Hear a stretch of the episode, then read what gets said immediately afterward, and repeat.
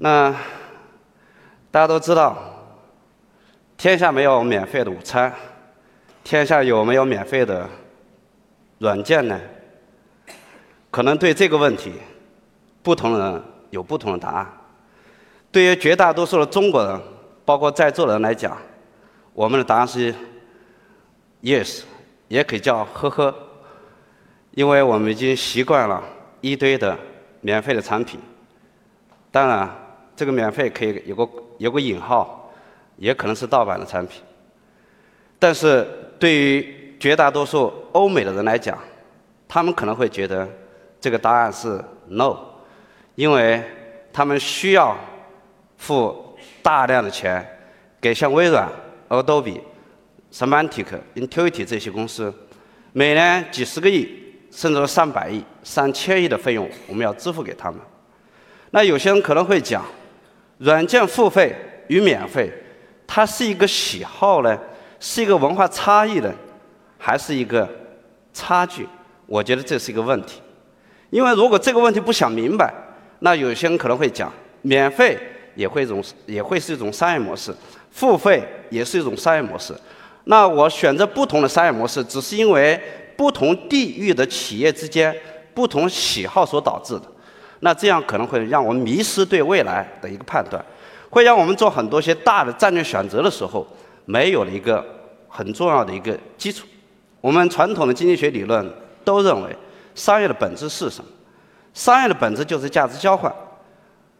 作为厂家来讲，我们提供我们的产品服务，市场给我们足够的回馈，这就是一个商业能正常运行的，所有商业模式能正常运行的，我觉得一个最基本的一套逻辑。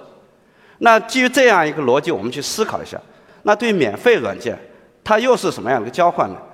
免费软件，我们照样需要推出很多的产品，我们照样需要推要过很多的程序员，没日没夜的开发，去开发这些产品，去推上市场。那我们得到回馈是什么？如果这个回馈没有很好的回馈，那我们的这个商业模式可能就跑不通。最近李书李书福在讲说，这个马化腾可能天天在看我们的商业机密。因为我们所有的微信的内容他都知道，那有另外一张图说，这个这个一个非常著名的一个法学家讲说，幺二三零六在我们订机票，在我们订高铁的时候，需要看一下我们所有的相册里面。那有人在下面开玩笑说，人家根据你漂不漂亮，决定你能不能订到票。这两个案例其实在讲一个什么故事？像这么大的、这么成功的、这么全国人民都关注的这样一些软件产品。其实可能他们在隐私这块其实都不是很严肃，都可能会有很多的瑕疵。那我们可以去想一下，如果其他的免费软件，如果它没有正常的商业模式，那它又会通过什么样的方式来获得它的回馈呢？所以我认为，在价值不对等、价值交换不明朗的这样一个前提之下，我们的很多的所谓的免费软件，它可能就会变成一些。间谍软件，变成一些流量劫持的软件，变成了一些未授权的安装、软远程遥控冒充软件、嵌入式的广告软件。所以，如果在一种非清晰、非透明的价值交换不对等的这样一种商业模式的基础之上的免费软件，它很有可能催生为一个灰色的产业和价值压榨，甚至会导致整个产业的萎靡。这个萎靡，所以软件免费与收费，在我们看来，其实跟你厂商的商业模式选择没有关系，跟市场的发展阶段有关系。那为什么这么讲？市场的发展阶段，我作为这个在这个行业十多年来，我自己认为，软件行业的市场总体上来讲，可以从这几个方面去讲。软件市场从最初的一个软件。我们可以讲叫免费软件市场。这个软件市场，我们所提供的产品，因为不能够满足用户的强需求，不能给用户带来非常刚性的价值满足，所以我们只能通过一些增值的广告的一些收入来获得回报，来获得回报。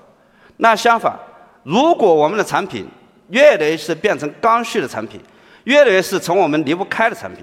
我们可能就会变成直接付费，那就像我们有些这个我们很多企业买一些财务软件，它为什么要直接付费？因为对企业来讲，它是刚需性的产品，它不这么买，它可能最后它的账做不了，它的整个公司效率提升不了，它的公司没办法正常运转。那软件再往下走，我们可能会是一种服务软件。服务软件是什么？就是我不仅是一次性付费，我可能要持续付费。举个不恰当理由，不不不恰当的例子，但是也可以类比。像我们今天是中国移动、中国联通的用户。我们除了第一次我们跟他交成为他的他的会员，我们需要付费以外，我们每个月我们还得要付费。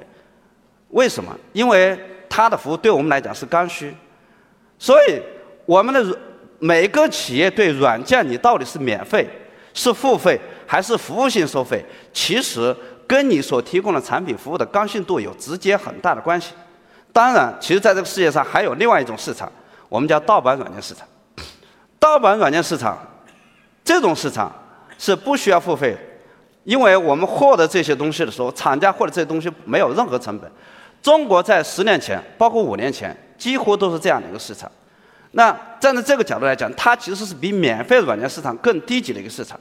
我们在这个在前几年的时候，我们在免费软件这块，大家都知道有一个非常牛逼的人，就是我们这个行业的大佬，那个周鸿祎，他经常在很多场合都一直在讲。说我三六零很成功，成功的点在于我通过免费软件把很多收费软件的饭碗给抢掉了。其实我觉得站在行业的角度，站在我自己旁观者的角度，我觉得这句话不全对。三三六零它的确推出了一些像杀毒软件免费的产品，表面上来讲，它把瑞星、把当年的江江明等等这些杀毒软件公司给干掉了。但是如果我们在座的很多人，如果说七零后，那可能会知道，在他那个年代，其实在这个市场上主流的产品，真的不是佳明，这真的不是瑞星这些付费的杀毒软件，更多的可能会是像这个卡巴斯基、诺顿这种免费的产品。所以，免费软件在某个程度上来讲，它是有优势的。什么时候有优势？如果你这个市场是一个盗版软件充斥的市场，但是。相对于直接的付费软件市场，它其实没有太大的优势。我们再看一下最近的一些新的一些变化。德勤最近有发布了一个这个 Fast 五百，就是在北美的增长最快的五百家公司。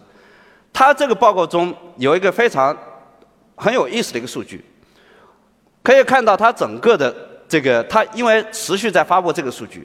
大家能看到，二零幺七年的数据比二零幺九年的数据有个很大的变化，就是下面的底下那那块的公司，黑色的公司越来越多。黑色的公司是什么样的公司？就是直接通过软件付费，直接通过软件赚钱的公司。大家会看到，它整个的占比达到了六成，达到了六成。也就是说，通过德勤的数据来看，在今天的北美，增长最快的公司。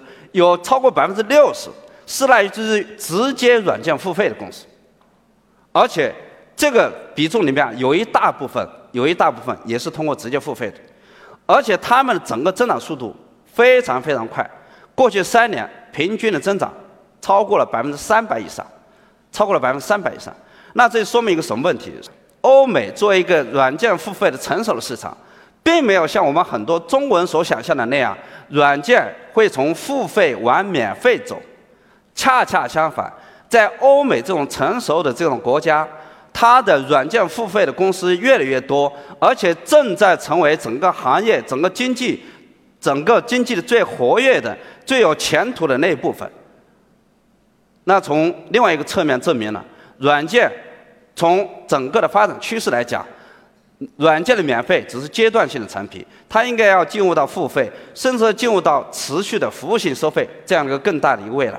我是十五年前创建了万兴科技，我们十五年来一直是通过软件付费来完成我们的商业模式。万兴十五年的策略就一个，出海。我们说实在话，万兴在国内知名度非常有限，但是我们在海外的知名度不能讲如雷贯耳。但是也是非常非常知名，非常非常特别在消费软件这个领域，我们的很多员工都会经常讲，说他身边很多人知道，我知道，因为我们国外的品牌叫 OneShare，他说：“我知道 Wondershare，我们用过你们的产品。我们的装修工人在装修我们北美的办公室的时候，他说：‘哦，原来你们就是 Wondershare，我在用我在用你们的产品。’那有人会讲，消这个消费软件在海外有这么大的市场，那消费软件在中国有市场吗？我们这里看一个简单的一个分析数据，是那个 BCG 的数据，它预测在未来的五年，中国的整个的消费会有。超过百分之五十五的增长，超过美国的这个个人消费的增长。那同时我们可以看一下另外一个关于在 IT 方面的支出，中国跟美国的一个比较。中国在 IT 的软件部分的支出只有百分之六，但是美国有百分之三十一在个人在软件方面的支出。所以我们认为，我坚定的认为。随着知识产权保护在中国是越来越完善，大家都知道，现在最近这几年在网上你要下载盗版的软件，其实是越来越难了。盗版的视频几乎已经不可能了，盗版的这个音乐也已经很难了。网络支付现在支付支呃支付宝、微信软件的服务化，你已经很难盗版。软硬结合这种几个大趋势，逐步的变为现实。我相信中国的市场。就像我们现在会为 MP3 付费，成为这视频网站的会员，我们越来越多的人开始为电子书付费、网络游戏付费一样，消费软件会是绝大多数中国人、很多的中国人下一个作为虚拟物品消费的一个很大的爆款。所以，我们认为免费只是暂时的，我们终将需要为软件付费，因为商业的本质。就是价值交换。当软件给我们生活带来越多的便利性，当软件越来越离成为我们生活中不可或缺的部分，当盗版越来越少，当我们越来越感受到它能给我们带来更大的价值的时候，我们也必须也一定会为它付费，因为产品与服务总终将是要有市场回报。我们坚信中国在。未来五到十年一定会升级成为全球最大的付费软件市场。谢谢大家。